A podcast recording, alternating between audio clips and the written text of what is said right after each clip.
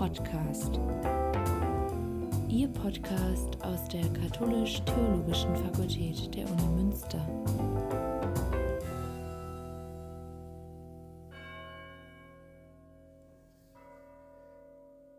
Regina Elzner ist Professorin für Ostkirchenkunde und Ökumenik am Ökumenischen Institut der Katholisch-Theologischen Fakultät.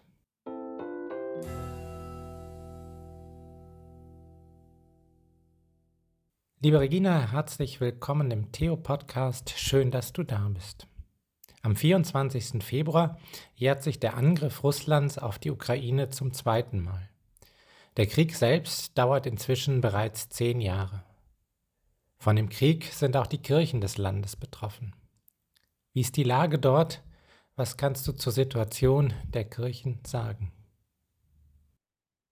Ja, vielen Dank zuerst mal für die Einladung in den Theo-Podcast. Ja, tatsächlich nach zwei Jahren jetzt von diesem vollumfänglichen Krieg kann man sagen, dass die Kirchen natürlich genauso massiv von den gleichen Folgen betroffen sind wie die gesamte Bevölkerung der Ukraine. Es gibt einige Sachen, die eben für, für alle zutreffen. Es gibt aber, glaube ich, auch so ein paar kirchliche Besonderheiten, die man da erwähnen muss. Also zum einen muss man sagen, das Ausmaß der Zerstörung, das die russische Armee hinterlassen hat und nach wie vor eben vollzieht auf dem Territorium der Ukraine, ist enorm. Das ist ein, ein wahnsinniges Ausmaß an verbrannter Erde, an zerstörter Infrastruktur und so weiter. Und davon sind auch die Kirchen betroffen. Es sind insgesamt inzwischen mehr als 500 Gotteshäuser und religiöse Städten, religiöse Räume zerstört worden. Das sind teilweise Kollateralschäden natürlich, ne, weil die Kirchen halt in den Städten stehen, die zerstört worden sind. Man kann aber auch sagen, und es ist bewiesen, dass teilweise auch Religionsgemeinschaften direkt Ziel waren von Angriffen und direkt irgendwie durch die russische Armee ins Visier genommen werden. In den von Russland besetzten Gebieten ist es so, dass auch Religionsgemeinschaften direkt verfolgt werden. Da werden Geistliche ermordet, gibt es mehrere Fälle inzwischen. Diejenigen, die mit den Besatzern nicht kooperieren wollen, die werden bestraft oder dann eben auch ermordet. Erst kürzlich gab es da wieder einen Fall in dem Gebiet von Cherson, wo ein Priester der orthodoxen Kirche der Ukraine ermordet wurde, weil er eben sich geweigert hat, äh, mit der russischen Armee zusammenzuarbeiten.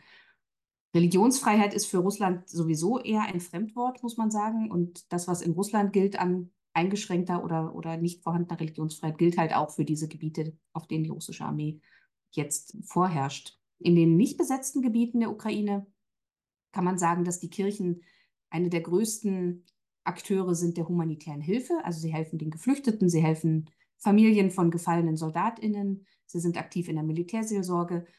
Und das alles sind natürlich große Herausforderungen, sowohl finanziell, muss man sagen, aber in den Gemeinden ist das natürlich auch eine riesige Herausforderung, die vielen Geflüchteten zu integrieren, das Wachsen der Gemeinden irgendwie zu, zu koordinieren und man muss natürlich auch immer im Hinterkopf haben, dass eigentlich alle Ukrainerinnen und Ukrainer schwer traumatisiert sind jetzt seit diesen zwei Jahren. Und das ist eine riesige Herausforderung auch für die Seelsorge.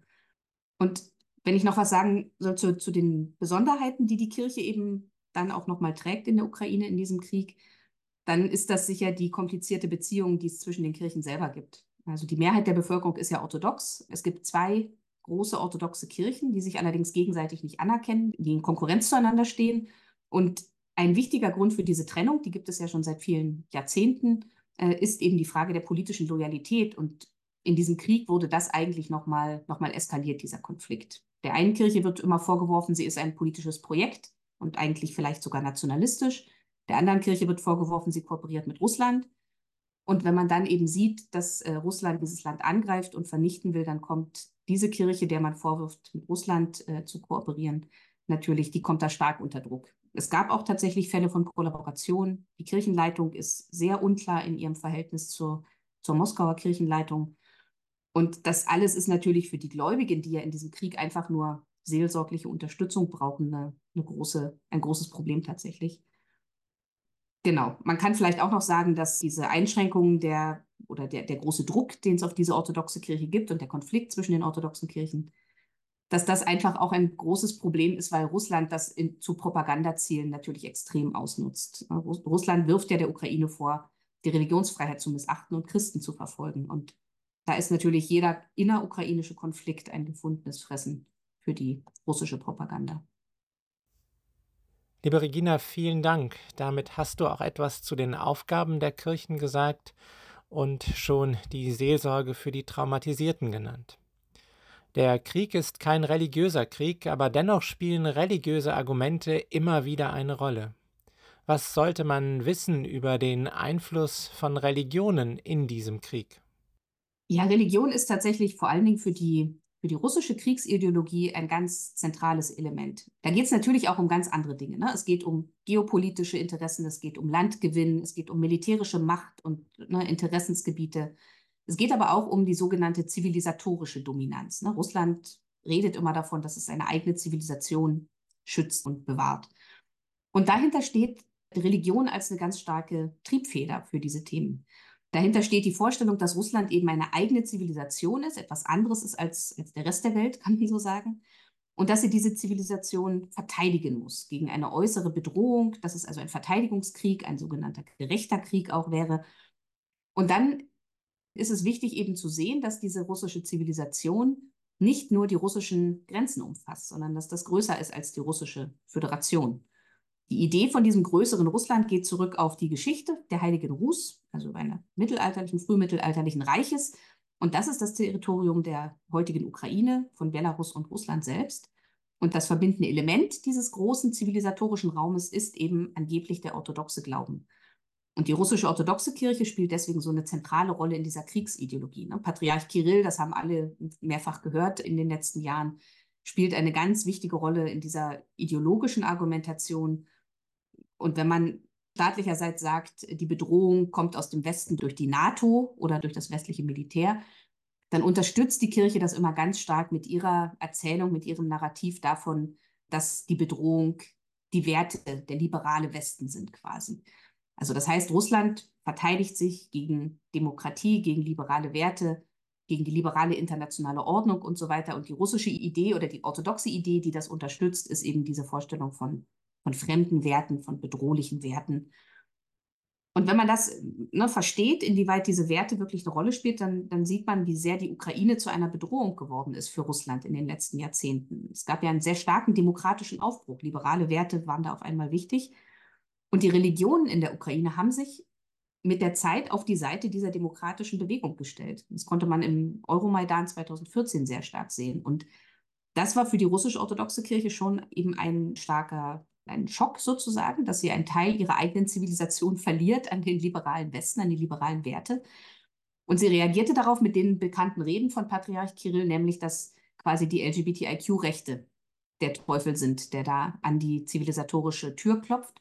Na, es gab diese Predigt schon im März 2022 von Kirill, wo er gesagt hat, der russische Einmarsch sei begründet, weil der Westen die Ukraine hätte zwingen wollen, Gay Pride-Paraden durchzuführen und der Osten der Ukraine hätte sich eben dagegen gewehrt und man hätte ihm unterstützen müssen militärisch. Also in der Darstellung von Kirill geht es in diesem Krieg um den letzten Kampf vor dem Kommen des Antichristen. Wenn Russland jetzt nicht einschreitet, dann wird die Welt verloren sein. Es ist ein Kampf gegen das Böse, und bei diesem Kampf gegen das Böse sind quasi alle Mittel recht. Auch diese ganzen massiven Verbrechen gegen die Menschlichkeit, die die russische Armee verübt und, und die die Kirche eben auch nirgends kritisiert an keiner Stelle. Und man kann vielleicht ein bisschen unterscheiden, warum diese religiöse Dimension so wichtig ist. Sie ist in Russland wichtig, weil sie die Menschen mobilisiert. Nach zwei Jahren Krieg mit riesigen Verlusten, mit Tausenden von toten Soldaten und quasi ja einem sinnlosen Krieg, wo man eigentlich in der Logik nach nicht mehr versteht, warum dieser Krieg überhaupt geführt wird, ist es total wichtig, so eine Sinnerfüllung von diesem Kampf präsentiert zu bekommen. Das leistet die Kirche. Die Kirche leistet den Sinn für diesen Krieg. Sie bringt den Sinn für diesen Krieg ein. Aber ich glaube auch, dass uns hier im Westen diese religiöse Dimension beunruhigen sollte, weil halt dieser Antiliberalismus ja für unsere Kirchen kein Fremdwort ist. Vieles von dem, was Kirill vertritt, vertreten unsere Kirchen in der einen oder anderen Weise eben auch. Und übrigens auch viele ukrainische Kirchen. Also ich glaube, wir sollten uns eben hier auch klar machen, welches Gewaltpotenzial in diesen antiliberalen und ja auch traditionalistischen Konzepten eigentlich steckt und was wir dem eigentlich zu entgegnen haben. Also Kirill und Putin freuen sich eben sehr darüber, dass die Kirchen auch im Westen ihnen so ideologische Unterstützung leisten. Vielen Dank. Das ist der Aspekt der Religion. Heute am Tag der Aufnahme tagt in München die Sicherheitskonferenz. Russlands Krieg stellt die gesamte europäische Sicherheitsstruktur und Politik in Frage. Politikerinnen und Wissenschaftlerinnen diskutieren, wie Wege aus dem Krieg gefunden werden können. Es gab auch einige Initiativen von Kirchen in den vergangenen Monaten, um als Friedensvermittler aktiv zu werden. Können Kirchen tatsächlich zum Frieden in diesem Konflikt beitragen? Naja, es gibt in der jüngeren Geschichte sehr wenig Beispiele, wo Kirchen tatsächlich einen massiven militärischen Konflikt, einen zwischenstaatlichen militärischen Konflikt wirklich beenden konnten. Und ich denke, es ist auch nicht die Rolle der Religionsgemeinschaften in der internationalen Politik und in den internationalen Beziehungen. Aber natürlich können Religionen und die christlichen Kirchen besonders einen Beitrag leisten. Das glaube ich schon. Wir haben die Friedens- und Konfliktforschung als Fach, was sich damit beschäftigt, quasi welche Akteure an welcher Stelle in Konfliktlösungsprozessen eine wichtige Rolle spielen können. Und das, was die Kirche hier leisten kann, sind die klassischen Felder der zivilgesellschaftlichen Akteure. Also da geht es meiner Ansicht nach vor allem um die Einschränkung von gesellschaftlichem Hass und, und Feindschaften. Es geht darum, die gesellschaftliche Widerstandskraft, also die Resilienz von Gesellschaften, von Bevölkerungen zu stärken, etwa durch Friedensbildung. Es geht um Optionen für einen gerechten Frieden, die Kirchen aufzeigen können, beitragen können.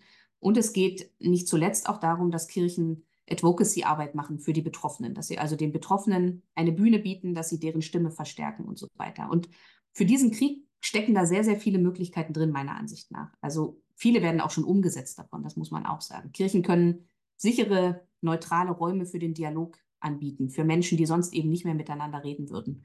Die Kirchen sind sehr, sehr gut vernetzt. Ja. Wir haben alle Kirchen, die orthodoxen wie die katholischen und die evangelischen Kirchen, haben in der Ukraine und in Russland sehr, sehr viele Gläubige, Priester und so weiter. Sie können also erste Handinformationen weitergeben. Sie können lokale Expertise einholen und diese eben auch verstärken. Sie können dafür sorgen, dass Betroffene eine Bühne bekommen. Und ich glaube auch, dass das auch für unsere Friedensethik, also auch für unsere ökumenische Friedensethik relevant ist, dass man eben nicht nur über die Kirchen redet dort oder über die Situation redet, sondern wirklich diesen realen Krieg auch einbezieht in unsere friedensethischen, theologischen Debatten. Aber du merkst auch schon, ne, es ist im Großen und Ganzen sind das alles eher Aktivitäten, die, die vor Ort, ne, die auf der Grasroot-Ebene stattfinden. Das sind engagierte einzelne Menschen, Priester, es sind Hilfswerke, die kirchlichen Hilfswerke, die hier sehr wichtig sind. Es gab auch einige große diplomatische Initiativen, aber da muss man eben sagen, dass die eher keinen Erfolg bringen. Und das liegt meiner Ansicht eben auch daran, dass sowohl der Vatikan als auch der Ökumenische Rat der Kirchen und andere Akteure immer wieder versuchen, Russland mit an den Tisch zu bringen und die russische Kirchenleitung mit an den Tisch zu bringen. Und die russische Kirchenleitung hat eben keinerlei Interesse daran, einen gerechten Frieden für die Ukraine herzustellen. Und sie hat auch keinerlei Interesse daran, ein gerechtes, freies Russland zu fördern. Und das heißt, wenn man mit diesen Akteuren dann eben immer wieder in Kontakt geht, dass man nicht hilfreich sein kann auf dem Weg zu einem gerechten Frieden. Vielen Dank. Die Friedensethik ist eine gute Überleitung zu meiner letzten Frage. Im Januar bist du zur Professorin für Ostkirchenkunde und Ökumenik ernannt worden. Dazu gratuliere ich nochmals ganz herzlich. Du folgst auf der Professur Thomas Bremer nach, der neben der Ostkirchenkunde auch die Friedensforschung innerhalb des Ökumenischen Instituts in Forschung und Lehre vertreten hat. Was sind denn deine Pläne für die Professur? Wie willst du sie weiterentwickeln? In welchen Netzwerken bist du schon aktiv? Ja, ich komme zum einen jetzt, also ich habe zuvor schon für das Zentrum für Osteuropa und internationale Studien gearbeitet. Das heißt, ich komme aus einem Zentrum, was viel zu Ukraine und Russland und Belarus gearbeitet hat und will das natürlich gerne hier fortführen. Und ich bin sehr froh, dass eigentlich zwei meiner Vorgänger, sowohl Thomas Bremer als auch Heinz-Günther Stobbe, diesen Aspekt der Friedensforschung und der Friedensethik hier aufgebaut haben und, und stark gemacht haben, weil das ein Thema ist, was sonst sehr, sehr wenig vertreten ist, sowohl innerhalb der Sozialethik als auch innerhalb der ökumenischen Theologie. Und ich denke, dass sowohl dieser Krieg jetzt, der aktuelle Krieg, als auch andere Kriege gezeigt haben, dass wir uns damit intensiv theologisch beschäftigen müssen und dass das was mit unseren Kirchen auch und Theologien zu tun hat. Und dementsprechend werde ich versuchen, das Thema in der Lehre und in der Forschung gut unterzubringen. Ich bin sehr froh, dass ich mit David Kulke einen Mitarbeiter am Ökumenischen Institut habe, der ebenfalls viel zur Ukraine arbeitet, der also auch Lehrveranstaltungen in der Eingangsphase schon anbietet zur Ukraine, zum Verständnis dieses Krieges, der ukrainischen Kirchengeschichte und so weiter. Ich selbst habe jetzt inzwischen auch schon Veranstaltungen gemacht, eben zum Friedensverständnis in der Orthodoxie im Sommersemester werde ich was machen zum Friedensthema im ökumenischen Dialog. Das heißt, da verbinden sich dann eben auch die beiden Themen von Ostkirchenkunde und Ökumene ziemlich fließend. Ich habe gute Kontakte in die Ukraine und auch nach Russland zu Kolleginnen und Kollegen, die sicher in Zukunft immer mal wieder auch mit eine Rolle spielen werden, die hoffentlich gerne nach Münster kommen werden. Es gibt auch schon einige Studierende, die Abschlussarbeiten schreiben wollen zu diesen Themen. Also ich denke, mein Eindruck ist, dass das Thema sehr brisant ist, sehr akut ist und dass es deswegen auch ein großes, gerade auch theologisches Interesse gibt. Und die zweite Ebene ist, dass ich merke, dass es in Münster natürlich ein großes interdisziplinäres Interesse gibt, zu erfahren, was es mit dieser Rolle der Religion in der Region Osteuropa ähm, eigentlich so auf sich hat in den politischen Kontexten. Wir haben das Cluster für Religion und Politik, das Exzellenzcluster, wo es immer schon auch Forschende zur Ukraine gab und zu Osteuropa insgesamt. Und jetzt ganz neu begründet haben eben einige Kolleginnen ein neues Netzwerk, was diese Ukraine-Kompetenz in Münster deutlich machen möchte. Das heißt Ukrainian Studies in Münster und ist eben eine neue Vernetzung von all den Lehrenden und Forschenden, die es an der Uni gibt, ähm, zu ukrainischen Themen. Es gibt ganz frisch eine, eine Homepage dazu, wo man eben nachgucken kann, wer daran beteiligt ist, welche Veranstaltungen angeboten werden, welche Lehrveranstaltungen. Es wird am Jahrestag jetzt am 24. Februar auch eine Veranstaltung im Schloss geben zur Rolle der Ukraine oder zum Verhältnis der Ukraine mit Europa in Europa. Und so werden wir immer wieder versuchen, das Thema Ukraine in der Uni Münster eben auch in der Sichtbarkeit zu halten. Aber natürlich geht die Arbeit letztendlich immer darüber hinaus. Die Ukraine ist jetzt gerade tagesaktuell, aber man sieht natürlich auch daran, wie wichtig es ist, langfristig auch an Themen zu arbeiten, die vielleicht nicht immer direkt an der Oberfläche liegen. Wer hätte vor 10 oder 15 Jahren gedacht, dass Ukraine-Forschung so wichtig werden würde? Und es gab aber schon damals eben diverse Kolleginnen und Kollegen, die dazu gearbeitet haben, Thomas Bremer, aber auch das Institut für Slavistik mit Alfred Spröde, was dann geschlossen wurde oder kurz vor der Schließung stand. Das heißt, es lohnt sich, an all diesen Themen forschend und lehrend dran zu bleiben und auch Studierende dafür zu begeistern. Denn die Region gehört zu Europa und wird uns immer weiter interessieren. Ja, eine ganz wichtige Arbeit ist das. Liebe Regina, vielen Dank für das heutige Gespräch. Ich wünsche dir für die weitere Arbeit, für die Zukunft alles Gute, viel Kraft und Erfolg und danke nochmals ganz herzlich für das Gespräch. Vielen Dank für die Einladung.